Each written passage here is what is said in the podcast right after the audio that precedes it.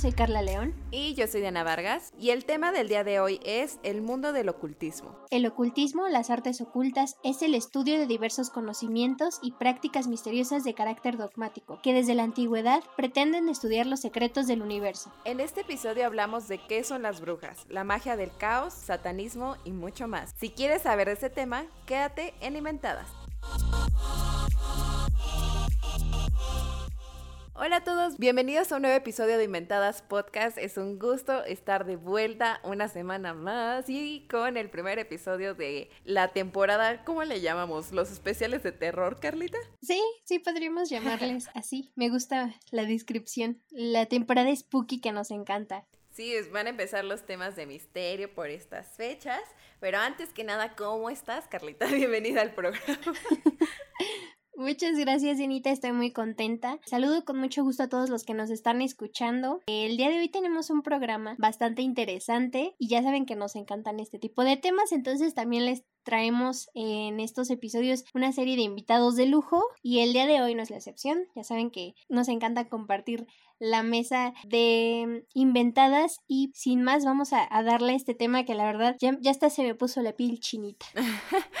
Sí, pues es que como escucharon en el inicio, pues vamos a estar tocando como que siento que son temas que mucha gente ahorita como que pues a lo mejor les llama la atención o simplemente han escuchado, pero como que hay dos tipos de personas, ¿no? Las que dicen como de no, no, no, yo con eso no me meto. Y los que dicen como, oye, es que está interesante. Y pues nosotras no sabemos qué tipo de personas somos. Bueno, al menos yo, o sea, como que o sea, me gustan estos temas, me llaman la atención, pero lo respeto muchísimo. Entonces, pues justamente para poder hablar de ello y tener la mejor información posible, pues buscamos a un experto, Gabo. Así que, Gabo, bienvenido a nuestro podcast Inventadas. ¿Cómo te sientes? Ay, pues Muchas gracias. No esperaba eso de experto. De hecho, pues experto es como una palabra muy fuerte para mí, creo. Bueno, alguien más ha estudiado en estos temas que nosotras.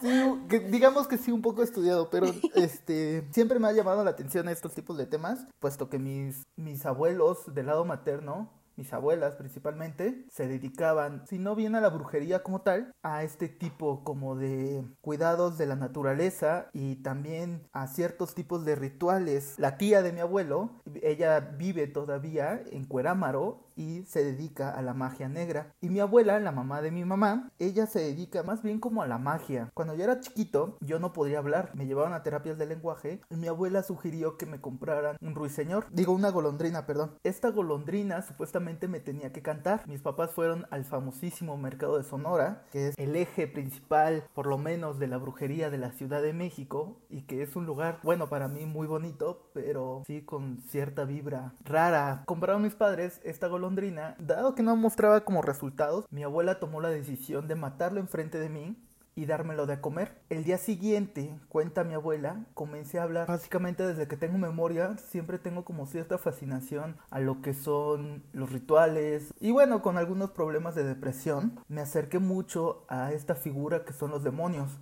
Y ya después me acerqué un poco a la magia caos, que es como bien dicen, sí hay que tener mucho cuidado. Sí podemos empezar como a platicar. Primero, ¿qué es catalogado la brujería, las brujas? Voy a ñoñar, ¿eh? aguántenme. Me fascinan estos temas y bueno, este tipo de historia, de mitología de las brujas, yo encuentro esta narrativa desde la época de Adán y Eva y Lilith, porque Lilith representa esta figura que se contrapone a Adán. Sí. Lilith, como saben, fue antes de Eva. Cada vez que Adán se quería poner arriba de ella, Lilith no lo dejaba. Entonces Adán, muy mañosamente, va a acusarlo con Dios y expulsa Dios a Lilith. Y Lilith se vuelve la primera demonio, que es la famosa súcubo, ligado a la sexualidad. Representa precisamente lo que hablaba muy bien la magia caos. Antes había un matriarcado y el patriarcado fue dándose y las mujeres fueron perseguidas. Los demonios y las brujas son seres de conocimiento espiritual y de tradiciones. Las mujeres fueron las primeras en estudiar lo que es la química, lo que es la botánica, lo que es la fauna, porque estas mujeres se dedicaban a hacer meditaciones y llegar a un estado que se llama gnosis con G. Es como el estado totalmente de sabiduría. Estas mujeres se dedican pues básicamente a curar porque la diferencia entre la bruja y una maga es que la maga es como una profesora y la bruja se dedica a resolver los problemas. Estas brujas fueron muy estudiadas y llevaban y exploraban precisamente la botánica. Tristemente, este conocimiento fue muy cuestionado, fue hasta problemático para ellas, porque precisamente se lanza un libro que se llama El martillo de las brujas. que es un tratado de dos teólogos de la época medieval, estudian a las brujas, cómo ellas hacen contacto con Satanás, van haciendo sus ritos, en el trigo sale como una sustancia, esa sustancia es psicotrópica y esta sustancia pues las hacía volar. Precisamente ellas llegaban a un estado de hipnosis porque ellas eran las que precisamente cortaban y, y se dedicaban a hacer el aseo siempre va a ser como perseguido. No nos podemos imaginar cómo hay tantas sustancias ahorita que son derivadas de la naturaleza y que precisamente estos conocimientos ya los tenían y también de la espiritualidad. ¿Ustedes cómo ven todo eso de las brujas? A mí me gusta muchísimo este tema porque, o sea, como bien lo mencionas, Gabo, las brujas o las que denominaban como brujas, pues eran mujeres generadoras de muchísimo conocimiento, ¿no? O sea, incluso aunque predominaba por ahí un modelo social masculino, ¿no? Este, el saber de las brujas fue considerado como muy amenazante y sí, o sea, para civilizaciones ancestrales, la figura de una bruja o, de una hechicera pues no tenía nada que ver con algo negativo, eran más bien como guías, ¿no? De, de la civilización y como que sí protegían como a todas esas tribus en donde se encontraban y a mí me gusta muchísimo eso que mencionas porque efectivamente, o sea, las brujas que generaron muchísimo conocimiento en esa época, ¿no? O sea, y era muy respetado y valorado todo lo que, lo que hacían porque eran parteras, alquimistas, perfumistas, cocineras, o sea, como que tenían todo ese campo de conocimiento de la anatomía, la botánica, la sexualidad, la reproducción, y entonces sí, representaban una figura bastante importante al servicio de toda la comunidad. Sí, creo que también por eso mismo fueron hasta perseguidas. Cuando, precisamente cuando se hace el libro El martillo de las brujas, empieza la Inquisición. Este libro que es sumamente controversial. Básicamente es una Biblia, porque la Biblia casi casi sufrió esos mismos métodos de escritura, que no fueron por uno. Entonces el libro fue muy manipulado para perseguir a las personas que estaban en contra de lo que antiguamente estaba establecido. Modificaron tanto, tanto, tanto ese libro que se volvió muy difícil la lectura, se volvió muy difícil la interpretación y básicamente cualquier cosita era causa de para acusarlas de brujería. Precisamente el conocimiento relata mucho lo que es el poder. El conocimiento te puede otorgar para el bien, que es para todos, o mal para que es el individual. Eso es más o menos como se maneja este tipo de cosas que es la espiritualidad. Y pues sí, era causa de leyendas, porque precisamente estas mujeres tenían que irse a esconderse en los bosques para seguir estudiando y seguir practicando todo esto. Hay una película que de hecho me gusta muchísimo, que se llama The Witch.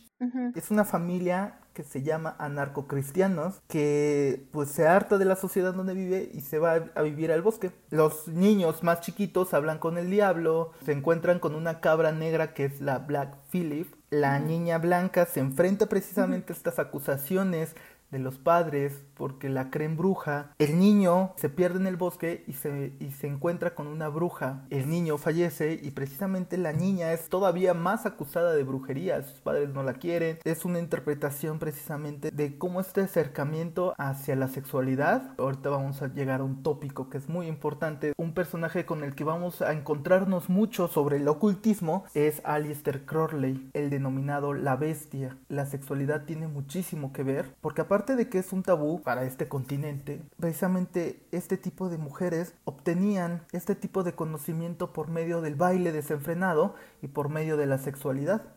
Y por medio de eso empezó como a, expandirse este conocimiento, lo que nos llevó precisamente a los símbolos, que es la noche, que es todo este tipo de alquimias. Es muy bonito estudiar estos temas porque más allá del miedo que puedan dar, porque creo que sí hay un cierto riesgo, porque seguimos con esos mismos tabús, que no podemos hablar de sexualidad en la mesa, ¿no? O de espiritualidad, no tenemos muy arraigado la religión, va en contra de estas personas que estudian la espiritualidad, son las brujas, que son los magos y los vuelven seres que son allegados al diablo. Pues es que igual siento que tiene que ver con cada quien tiene su manera de explicar la realidad, ¿no? O sea, y cada quien tiene su versión que es como la oficial y cuando vienen otras personas justamente a cuestionar o a decir algo distinto, pues los tachan como de que son locos, que es algo negativo, que creo que también por eso, o sea, la magia en general está como con una connotación negativa, ¿no? Porque como es algo que hasta la fecha, aunque se hable mucho, es desconocido para la mayoría, lo más sencillo es descalificarlo, ¿no? O lo más sencillo es como, o que te tiren de loco o que no se sepa manejar esos temas, porque como bien decías, ¿no? O sea, son temas que se estudian también. Y también lo que nos llegas a mencionar de, de Alistair Crowley, pues es muy similar a lo que hacían las brujas, entre comillas, cuando se empezaron a perseguir, que era justamente cuestionar lo que ya estaba, ¿no? O sea, dentro de sus mismos estudios, qué cosas a él pues no le parecía, ¿no? O, como ir un poco más allá y como decías, ir explorando como la sexualidad y como otro, otros ámbitos, que al final creo que están más como relacionados en conectar con, no sé si es tanto con el propósito que tenemos nosotros o como tratar de tener una conexión más significativa con el entorno, con el universo, no lo sé, o sea, siento que al menos así es como lo percibo en este momento, que es un poco como, como buscar esa conexión, ¿no? Buscar un significado y creo que hay distintas maneras de hacerlo, pero pues no sé, o sea, me gustaría que nos hablaras un poquito, primero que me dijeras qué opinas de esto y segundo pues sí que nos hablaras pues un poquito de lo que era, por ejemplo, la magia del caos, ¿no? Y lo que buscaba Alistair Crowley en este caso, que también eh, tocaba como los temas ahí ya que nos decías tú mismo, ¿no? O sea, de la meditación y todo esto, de los sigilos y demás. Lo raro de todo eh, o de la historia de la humanidad es que estamos en una constante búsqueda de conocimiento. Llegamos a querer controlar todo este tipo de situaciones o nuestra vida misma nos llevan precisamente a, a los símbolos, a dejar un legado. Y precisamente la magia caos trata, no magia del caos, creo que me equivoqué yo al enunciarlo. Porque Magia del Caos es lo que hace la hija del Derbez en su, pod, en su podcast. Perdón por hacerle promoción, no debía. Pero aquí es totalmente una cuestión de imagen. O aquí los símbolos contribuyen a una acción que ya se había pensado, pero que también la cargas con una ideología y sobre todo con un pensamiento hacia futuro. Voy a ñoñar un poco que Roland Barthes lo anuncia muy bien en su libro La Cámara Lúcida. Barthes se conmociona mucho por una imagen de un preso que dice, él ya está muerto, él va a morir. La imagen pasa en estas dos dimensiones, que es pasado y futuro, y precisamente tú eres el conecte presente de esos dos tiempos, y aquí es donde vamos al símbolo. El símbolo es esa carga que va generación tras generación tras generación, y la magia caos se trata precisamente de esa creación de un símbolo que lo estás haciendo con una carga pasada, que es un pensamiento o algo, que lo estás haciendo ahorita y que lo vas a llevar a un futuro. Este denominado sigilo o sello que precisamente quieres darle una orientación a tu vida. La magia precisamente, y creo que a veces nos confundimos en los términos, y hay un problema muy cabrón del lenguaje, perdón el francés. Aquí la situación es que nos confundimos porque la magia precisamente es ese, es ese mito que se utiliza para darle una orientación a tu vida. Este sello le va a dar como una orientación a lo que tú quieres y te va a motivar y te va a como enfocar en lo que tú quieres y lo que estás motivado a hacer y precisamente en lo que vas a lograr hacer. Aquí nos vamos otra vez a la Génesis. Cuando Eva se encuentra con la serpiente y la serpiente le, le da la manzana, Eva toma la manzana y le dice la serpiente a Eva, haz tu voluntad. Entonces precisamente aquí la voluntad juega un papel muy importante en la magia caos, porque precisamente lo que vamos a hacer con el sigilo es alzar tu voluntad, y es tu voluntad la que va a ser ley, que es precisamente lo que Alistair Crowley va a fundar con su telema. Esta magia es como una magia al alcance de todos. Y aquí es donde mucha banda se va como confundir. Como tenemos nosotros privilegiado la magia, la brujería, es que era una, una, serie de ritos que básicamente tenías que conseguir artefactos imposibles, ¿no? Un ojo de gato, una pezuña de, de, de todo.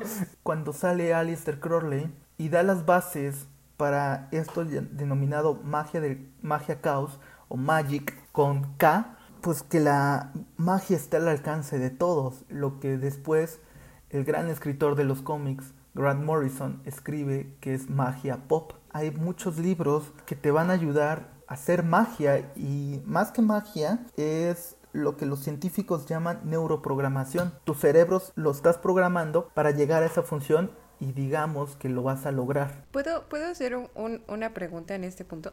Sí, sí, sí, las que sean. Es que me suena mucho, por ejemplo, a, lo que llegamos a hablar en algún episodio con la ley de la atracción, que es como justamente llevar a cabo cierta, o sea, nosotros lo llevamos como muy básico, digamos, ¿no? Pero lo que haces es a través de distintas actividades que van acorde a ti, o sea, puede ser a través de la meditación, a través de un tablero de visión, lo que sea que te funcione, estarte programando para que justo, como, como decías, o sea, encontrar esa motivación para tomar acción y llegar a aquello que deseas. Pero, o sea, en ese, pues en ese podcast no lo, no lo vimos como, como magia, ¿no? Pero a mí me suena como muy, muy parecido a lo, a lo que era en ese caso la ley de la atracción. Sí. Sí, totalmente. Pues Sí y no, porque en la ley de la atracción juega como mucho positivo y es, es pensar, pensar, pensar, pensar, pensarlo. Y aquí en, en la magia del caos es no. Cuando tú haces tu sigilo, tú lo quemas. Con quemarlo lo tienes que olvidar. Aquí la magia del caos trata de mucha suerte y a veces es muy raro porque pues involucramos en la suerte y pues nos dirán los pues los optimistas que no, la suerte no se crea, no, pero sí, o sea, la suerte juega un factor muy, muy importante, también la voluntad. Y precisamente la ley de la atracción es como una onda New Age. Yo lo mentalizo y estoy piense y piense y piense y piense y piense y piense y piense, piense todo eso, a tal grado que pues, cuando, no lo, cuando lo llegas a obtener no te cae y cuando no lo llegas a obtener pues generas mucha frustración. Y aquí no, aquí se trata de programar rápido tu cerebro y olvidarlo. Esto va a jugar mucho en que las puertas del caos se van a abrir precisamente para que tú llegues a su objetivo, pero que llegue de una forma en que el azar o precisamente la magia entren y jueguen a tu favor. esta magia se empezó a popularizar en los años 60, precisamente en el auge de las drogas psicotrópicas. Eso combinado con Nixon y combinado con un gobierno pues, el norteamericano que es totalmente cerrado, conservador, pues tachan mucho esto de, de satanismo y precisamente aquí se llega a ver muchas escuelas y la magia caos y Aleister Crowley principalmente llegan a desmenuzar a la sociedad. Parte de ella empieza a cuestionarse la moral conservadora de la sociedad y de la religión. Aquí me gustaría enseñarles cómo se hace precisamente un sigilo y qué libros leer para adentrarse a este tipo de, magia caos. Y el primero libro que, que, yo recomiendo es, es de Peter Carroll, Carroll perdón, y se llama Liber Chaos Magic. Él es uno de los mejores aprendices es de Alistair Crowley y él es el que te va a enseñar qué es la magia del caos. Y uno es de una mujer que se llama Paula Ganini, Paganini, perdón, y se llama precisamente Los ritos cardinales del caos. Ella le va a dar totalmente esta orientación y cómo hacer el sigilo. Primero tú tienes que escribir lo que tú deseas. Haces tu estrella de ocho picos. Esa estrella de ocho picos es muy curioso porque precisamente los nórdicos lo utilizan para darle una orientación a tu vida, es una brújula. Va a involucrar a una cosa muy rara que es quitarle las vocales. Lo que he descubierto por mi cuenta, perdón, esto sí no lo leí, que las vocales son precisamente son estas letras que va a dar dirección a las palabras y cuando tú eliminas esas vocales abres el caos. Esto lo saben un poco más los que estudian canto y, y danza. Cuando te ponen a hacer los ejercicios de U, O, A, e I precisamente hacen un triángulo en donde la A va hacia arriba y es la dirección hacia Dios. Y también esto lo retomamos un poco con el simbolismo que es de los musulmanes, en donde todo lo que empiece con A es dirigido hacia Dios, a álgebra, a la, la O y U van dirigidos hacia un, hacia un interior. En el libro Magic, esta O y U es como empiezan los mantras. Cuando ustedes practican meditación, esta O y U es cómo armonizan los, los mantras y cuando es E y I precisamente es para dirigirlo hacia afuera. Después de quitar las vocales, vamos a contar las palabras del 1 al 8 y las vamos a acomodar. Y vamos a hacer líneas. Cuando tú haces los pentagramas, vas a invocar ya sea ángeles o demonios y vas a abrir portales precisamente para que tu cometido se logre. Antes de todo esto, tú tienes que llegar a un grado de meditación muy muy profunda. Tu mente se tiene que callar. La propuesta que da Aleister Crowley para precisamente llegar a esa hipnosis es la sexualidad por medio de la masturbación, por medio de tener relaciones sexuales. Y ah, también las drogas, las drogas juegan un papel muy muy importante. Y ya estando con ese estado de hipnosis, haces tu sigilo y lo quemas y precisamente la magia empieza cuando tú lo empiezas a olvidar y tu voluntad lo llega a hacer, porque aquí lo importante es que tú lo logres, pero por medio de la acción y que sea realista también las situaciones. Eso es lo que la magia del caos trata de hacer. Que llega a romper como todo ese lo establecido y que le dice a la gente que puede hacer su propia magia y que precisamente esta magia pop es que tú no te que tú no te tienes que casar con una religión o con una creencia a fuerzas. Como Alistair Crowley retoma muchas cosas del budismo de lo que son los musulmanes del cristianismo que te beneficies de todo. Y esto es precisamente la, la magia caos. Hace muchos libros Alistair Crowley y muy difíciles de entender. Hay dos libros con los que se con los que se tienen que empezar un poco a hacer que es el libro de las mentiras y el libro de la ley. Y el libro de la ley precisamente que esto denota y que ahí le dan como la puerta a lo que es el satanismo. Pero como ven primero lo que la magia de caos, siento que estoy hable y hable como periquito.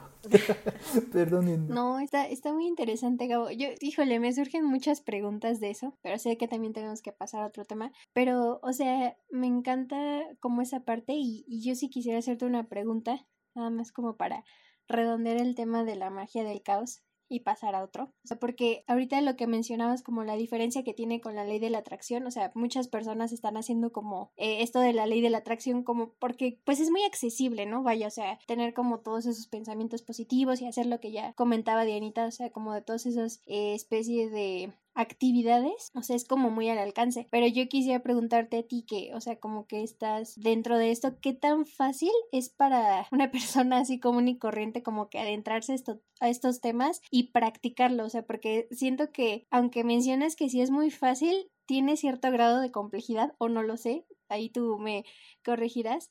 Y, y, también, o sea, me gusta mucho esa parte que mencionas porque creo que se conecta con, con el tema que vamos a tocar ahorita como del satanismo y la demonología y todo eso, porque precisamente también dentro como de este estudio de esto, o sea, hay como diferencias entre religiones, ¿no? Y también me parece como que se conecta pues muy debidamente con esto que mencionas de la magia del caos, ¿no? O sea, que no precisamente tienes que atender a una religión, sino de forma muy personal, como que seguir tu propio, pues sí, tus propias necesidades, ¿no? Que, que tengas tus propias este, necesidades espirituales, entonces creo que se conecta bastante bien con, eh, con, ese, con esa parte. Creo que lo complicado, yo empecé a meditar hace como seis años. Pues primero era como una decepción porque la señora que me enseñaba meditación realmente no se callaba. Así yo decía, maldita sea, no se calla, no me puedo concentrar, estoy pensando en lo que ella está diciendo. Y por medio del, del estudio ya llegué a ciertas meditaciones que es como la respiración de fuego que impulsan mucho tu imaginación. Respiras rápido y eso hace que tu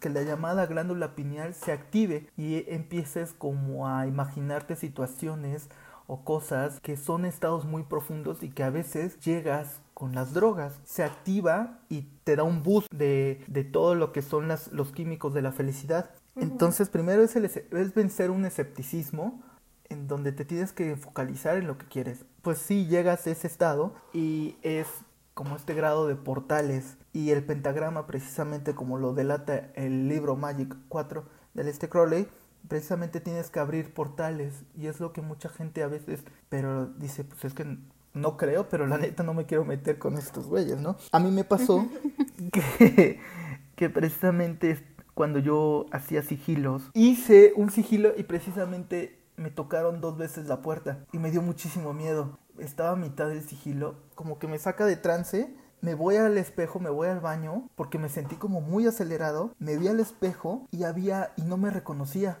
y decían, no sé quién es el que está enfrente mío, no, estoy seguro que no soy yo. De ahí en fuera no fue como muy paranormal, pero me volví a sentar al escritorio y yo sentía que en mi cama había alguien. Total que pasó un buen rato, no terminé el sigilo, quedé dormido en el escritorio y esa vez sueño que una cabra empieza a hablar conmigo. Precisamente es la introducción a lo que es el satanismo, la demonología y, lo satánico, que son tres cosas muy diferentes. Si abres muchos portales, si tú crees en esto de lo paranormal, sí puede haber factores que te pueden como volver un poco loco. Viajas muy fuerte y precisamente te empieza a generar miedo. A mí después de eso empecé a generar mucha depresión y me acuerdo que fui con una maestra que me da, bueno, me enseñaba un poco a leer las cartas del tarot ahí en el mercado de Sonora y me dijo y me dijo, "¿Sabes qué? Ya ten mucha cautela con eso porque de plano sí estás abriendo portales a seres que te pueden perjudicar, ten mucho cuidado."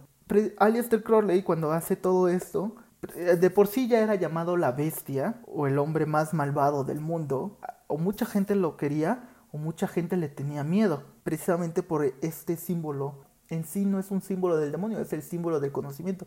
Cuando hablamos del, del 666, que es como un círculo, y que nosotros depende de qué queremos hacer como juegan los símbolos, ya sea, cuando la estrella cuando está hacia arriba son los cuatro picos, que precisamente son los elementos naturales, aire, tierra, fuego y agua, y arriba está la espiritualidad. Cuando es volteado representa lo, lo opuesto. Cuando ustedes ven los símbolos religiosos, el diablo tiene dos manos alzadas y las tres manos hacia abajo, que precisamente es la estrella invertida, que en su simbología juega muy bonito, o bueno, yo lo veo como la humanidad. De alguna manera, los cristianos y católicos ponen su imagen a la contraposición de Dios cuando en teoría Dios lo hizo. En las religiones judeocristianas, precisamente los ángeles caídos son los que le enseñan lo que es la lujuria, lo que es la guerra a los humanos y empiezan a tener hijos con las mujeres, estos ángeles caídos, estos hijos son los demonios. Cuando ya nos vamos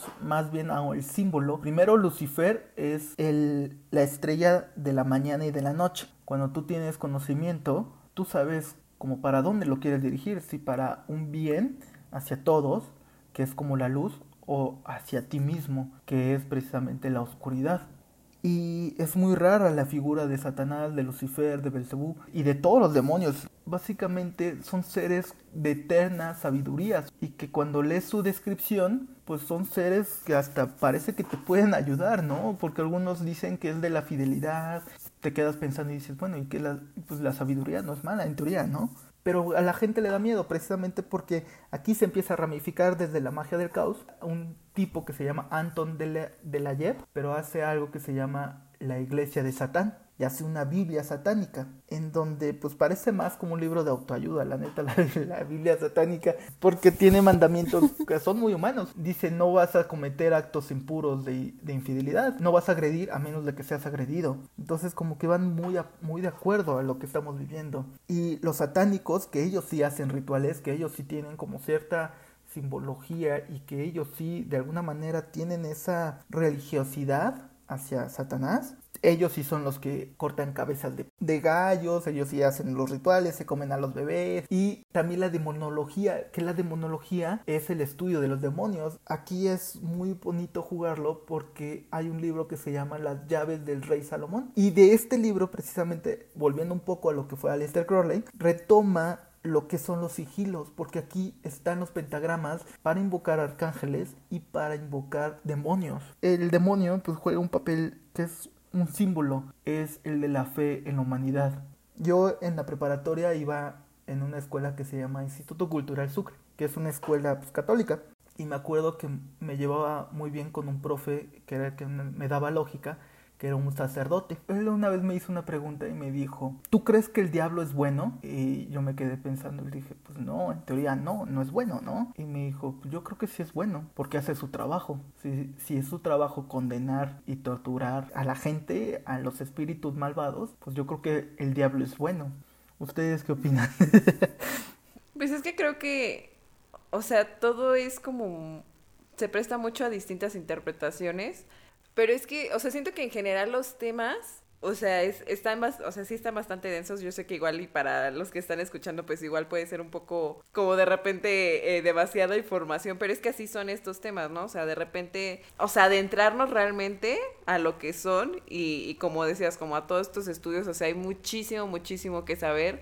Es muy, muy importante saber cómo por dónde acercarte, ¿no? Porque como decías, a lo mejor tú con tu experiencia eh, te estabas acercando de repente o estabas abriendo portales sin tener realmente un el control total de, de, ese conocimiento, ¿no? Entonces, o sea, creo que creo que todavía se prestaría después para, para adentrarnos como ya más a profundidad porque en lo de eh, en lo que es como tan tal cual el satanismo porque creo que o sea hay una visión muy distinta como de lo que estamos, o sea, de lo que, primero de lo que no investigamos, ¿no? Y después de lo que sí nos llega de información sobre estos temas, como que nos llega de una manera ya muy, digamos, como muy procesada, ¿no?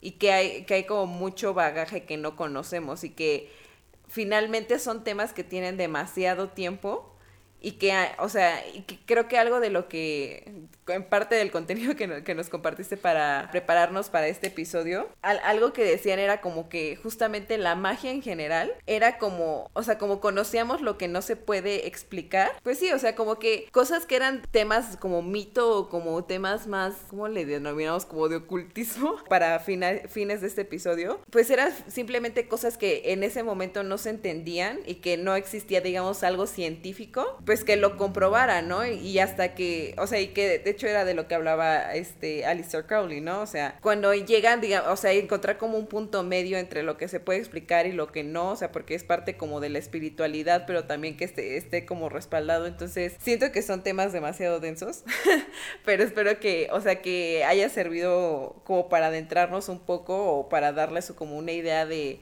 de lo que son en realidad o de que de otra de otra manera de ver estos temas, ¿no?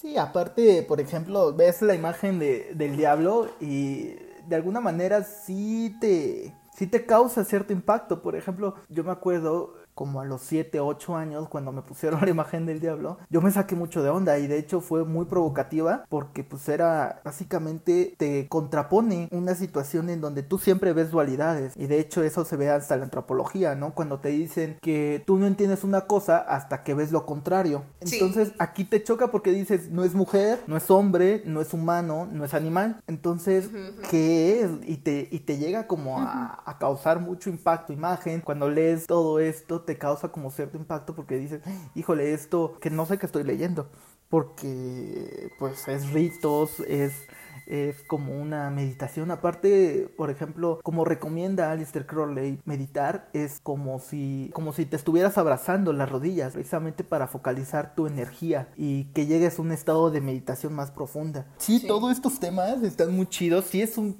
chingo de información, la neta. Es empaparte, por ejemplo, eh, o sea, el libro de las brujas que yo recomiendo es el libro de las sombras, que precisamente es, un libro de mucho ritual, que, pero que da como una, una mirada amistosa que pues que las brujas esto ya eran conocimientos que tenían años y que pues básicamente sigue siendo muy muy muy satanizado. Y el otro libro que yo recomiendo mucho y que me gusta mucho es The Black Arts que es un libro que te enseña de historia de cómo todo esto fue pues de alguna manera ansiedad el origen de Satán. Ayuda muchísimo precisamente a entender. A lo mejor pues si no te interesa pues la neta que chido no pero pues si te llega como a motivar un poco pues es como momento de adentrarte y de decir de dónde vienen todo este tipo de cosas, de dónde vienen los rituales, cuál es el origen del diablo, porque también la figura que nosotros tenemos más del diablo, pues viene de, no me acuerdo cómo se llama la bestia, pero hasta sale en la película Hércules, precisamente el el sátiro, ya me acordé cómo se llama, este sátiro que es una cabra y que va muy relacionado al diablo porque el diablo lo ejemplifican con una cabra, precisamente eh, esto era muy ligado a la, sexualidad. En Hércules pues obviamente pues hay mucha como esta parte, pero cuando lo, cuando lo entiendes un poco empieza a ver como todo el simbolismo y dices, oh, híjole, pues por eso era tan, tan divinidoso porque precisamente ese dios que es el dios cabra de los griegos que representan la sexualidad, lo transportan los cristianos y lo adaptan a, a su su ideología, por X o por Y razón, resulta que el mayor pecado reside en el cuerpo y el sexo precisamente contribuye al pecado. Causa un tabú, causa una impresión horrible que sigue y que tristemente sigue muy latente. Sí, definitivamente es todo un tema. O sea, yo investigando acerca de esto igual, o sea, es que es todo un mundo, ¿no? Incluso me encontré como que hay niveles o, jerarquías de, de, demonios o ciertas religiones tienen hasta sus números exactos, ¿no? De, de cuántos hay. O sea, por ejemplo, en el judaísmo hay más de 7 millones, en el catolicismo o u otra, no me acuerdo bien, hay 3.333, ¿no? O sea, también es como la, la numerología que le dan a, a todos esos, esos temas y incluso por ahí me encontré, no sé, que hay uno por cada mes del año y cada uno con su simbología. Entonces creo que sí es un, un tema bastante, bastante extenso y, y, también es como la otra cara, ¿no? O sea, ya, ya nos mencionabas, Gabo, que existe todo lo que es lo de la angelología y todo eso y, y también está como interesante conocer que hay una Sí, es todo muy raro y es todo un mundo. Por eso a mí me gusta mucho y, y me fascina leerlo. Y, y, hay tiendas y hay personas que están ya muy adentradas y que de plano te pueden enseñar ahí en el mercado de Sonora pues, hay muchas personas, sí hay muchas personas farsantes, pero también hay muchas personas que sí saben de estos temas y que te pueden abrir un poco el panorama. Entonces, sí, ahorita no vayan por la casa de la pandemia, no es muy recomendable, y menos a la parte de los animales, que da mucha tristeza. Cuando se tranquilice todo este pedo y si sobrevive el mercado de Sonora, porque como vemos las crisis económicas se van a poner bien gruesas, entonces sí vayan al mercado Sonora, dense una vueltecita, no les pasa nada. Bueno, no aseguro pero pues, a mí no me ha pasado nada. en tiempos extraordinarios no lo sabemos, pero... pero sí. pero sí, es bonito todo este caso de espiritualidad. Creo que hay un libro de John Gray, un filósofo contemporáneo, que se llama El silencio de los animales. Y precisamente la conclusión que él llega es que necesitamos mitos o cosas, de alguna manera una creencia, ya sea en la ciencia, que todo forma y que te dé motivación a la vida, porque precisamente lo que estamos viviendo es una ausencia de fe. Hay gente que dice, la neta no creo en la virgencita, pero pues sí te leo, sí me leo los horóscopos diarios, ¿no? Entonces, hay una ausencia, hay una ausencia de, de ciencia la gente ya no cree en la ciencia porque precisamente la ciencia va muy ligada al modernismo y este mito pues se acaba, ¿no? No, no, no hemos visto nada de beneficios de lo que hablaban los filósofos ni los ilustres franceses que hicieron la revolución. No vemos una democracia como tal. Tampoco esta religión, esta, esta religión judeocristiana, tampoco vemos como la paz ni todo este tipo de cosas, ¿no? Pero de todos modos la gente ya carece de mucha fe y precisamente creo que esta ausencia de fe es lo que ha llevado a, pues, a la intolerancia, a la frustración. Por ejemplo, leía mucho a Alistair Crowley y algo muy interesante que me llama la atención es que él enumera que decía, existía un patriarcado con Lilith, Adán se lo quita y precisamente nosotros somos los hijos que tenemos que tomar el poder. Estamos viviendo precisamente, yo creo que estamos viviendo una crisis porque los hijos, de alguna manera y de manera simbólica, no literal, tienen que matar a los padres para que ellos avancen y ellos, y ellos hagan su propia vida. Y esto precisamente también involucra mucho a la psicología con Jung, lo que es el Eternus Niños, no me acuerdo cómo se dice en latín, le estoy inventando. Bueno, el eterno. pero sí, esto lo decía Lester Crowley, que la magia precisamente es lo que tú creas. Lo que hace falta es creer para crear. Y el ocultismo hay que dejar de satanizarlo. Hay que adentrarnos y ver, pues sí, que efectivamente ya es hora de separarnos de nuestros padres es hora de dejar el pasado y hay que, hacer, y hay que estudiar la historia desde el momento, desde el ya, desde la hora, para poder así avanzar. Y yo creo que toda la generación, hay personas que son catalogadas como malas precisamente por ser contestatarias. Obviamente sí hay personas malas como Jack el Destripador que son personas que de alguna manera sí rompen tiempo y espacio, como la bomba atómica, que son situaciones en que dejan muy marcadas a la sociedad, son cicatrices que no sanan, pero hay otras personas que de alguna manera te dan las herramientas y te simplifican las cosas para que tú empieces a crear tu, propia, tu propio pensamiento. Aquí precisamente la magia caos es desencadénate de la religión y pide ayuda o haz que te ayuden. Es momento ya de crear tu vida, es momento de hacerla como tú quieras hacerla. Entonces precisamente creo que es lo, lo maravilloso del que es la magia y lo que mucha gente piensa que el ocultismo es malo, cuando no, el ocultismo son enseñanzas muy antiguas que precisamente no se han estudiado porque también hay un sesgo de la ciencia en donde pues se contrapone en esto por no tener fundamento científico o por no tener veracidad, pero al final de cuentas creo que es cuestión de que pues como dice también el gran maestro Alistair Crowley, si lo crees, sucederá. O si lo crees, es lo que está pasando. Entonces, creo que eh, precisamente es lo maravilloso y lo inquietante de estos temas. Pues, Gabo, muchísimas, muchísimas gracias por habernos acompañado. Creo que, o sea, esta es una muy buena reflexión para cerrarlo. Eh, y pues como decías, o sea, no, no, no le tengan miedo también como, o no satanicemos, que cuando la misma palabra no sé si es lo, lo más correcto, pero pues no le demos una connotación negativa de entrada a las cosas, ¿no? Porque pues es nada más replicar lo que se ha venido haciendo por mucho tiempo. Eh, dense si, si les interesa la oportunidad de, de, buscar información, de tratar de encontrar, o sea, como, como en este caso ahora sí nos fuimos a, a de dónde surgió todo, ¿no? O sea, por qué el día de hoy lo entendemos como lo entendemos y, y pues espero que haya sido como, pues no lo sé, algo, algo que les haya despertado curiosidad o que les haya resuelto algunas dudas en cuanto a estos temas. De verdad, Gabo, muchas, muchas gracias por darte el tiempo, por compartirnos toda esta información. Y pues también porque sé que escuchas el podcast, entonces muchísimas gracias por apoyarnos. No, gracias a ustedes por invitarme. Estoy muy complacido de platicar estos temas que me gustan a mí mucho, la verdad. Me gusta tanto como la música.